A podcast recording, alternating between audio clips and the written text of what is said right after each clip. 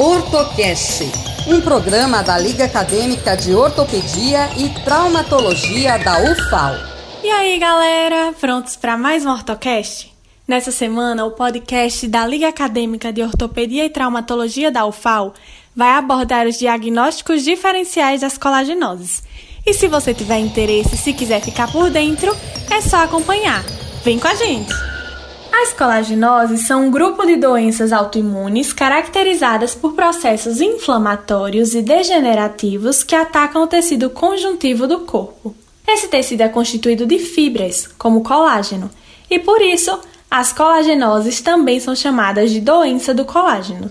Temos como exemplos de colagenoses o lúpus eritematoso sistêmico, assunto do nosso podcast passado que inclusive está disponível aqui na plataforma. Um outro exemplo é a artrite reumatoide, uma colagenose que afeta o revestimento das articulações, causando inchaços doloridos. Com o passar do tempo, a inflamação causada pela artrite reumatoide pode levar à erosão do osso e deformidade da articulação. Embora não exista uma cura, fisioterapia e medicamentos podem ajudar a retardar a progressão da doença.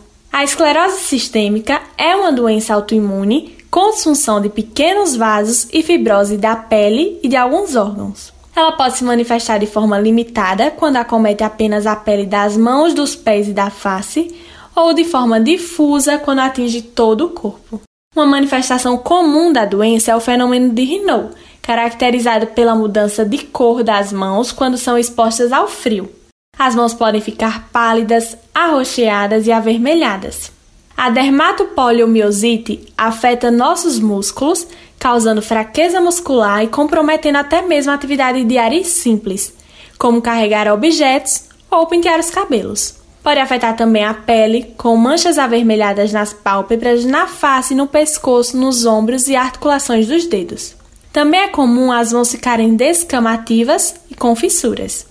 Uma coisa interessante é que em alguns pacientes, algumas dessas doenças, como o lúpus, a esclerose e a poliomiosite, podem se manifestar ao mesmo tempo. Essa condição é conhecida como doença mista do tecido conjuntivo. E aí, gostou? Quer ficar por dentro de mais assuntos? Então nos acompanhe nos próximos podcasts. Até lá!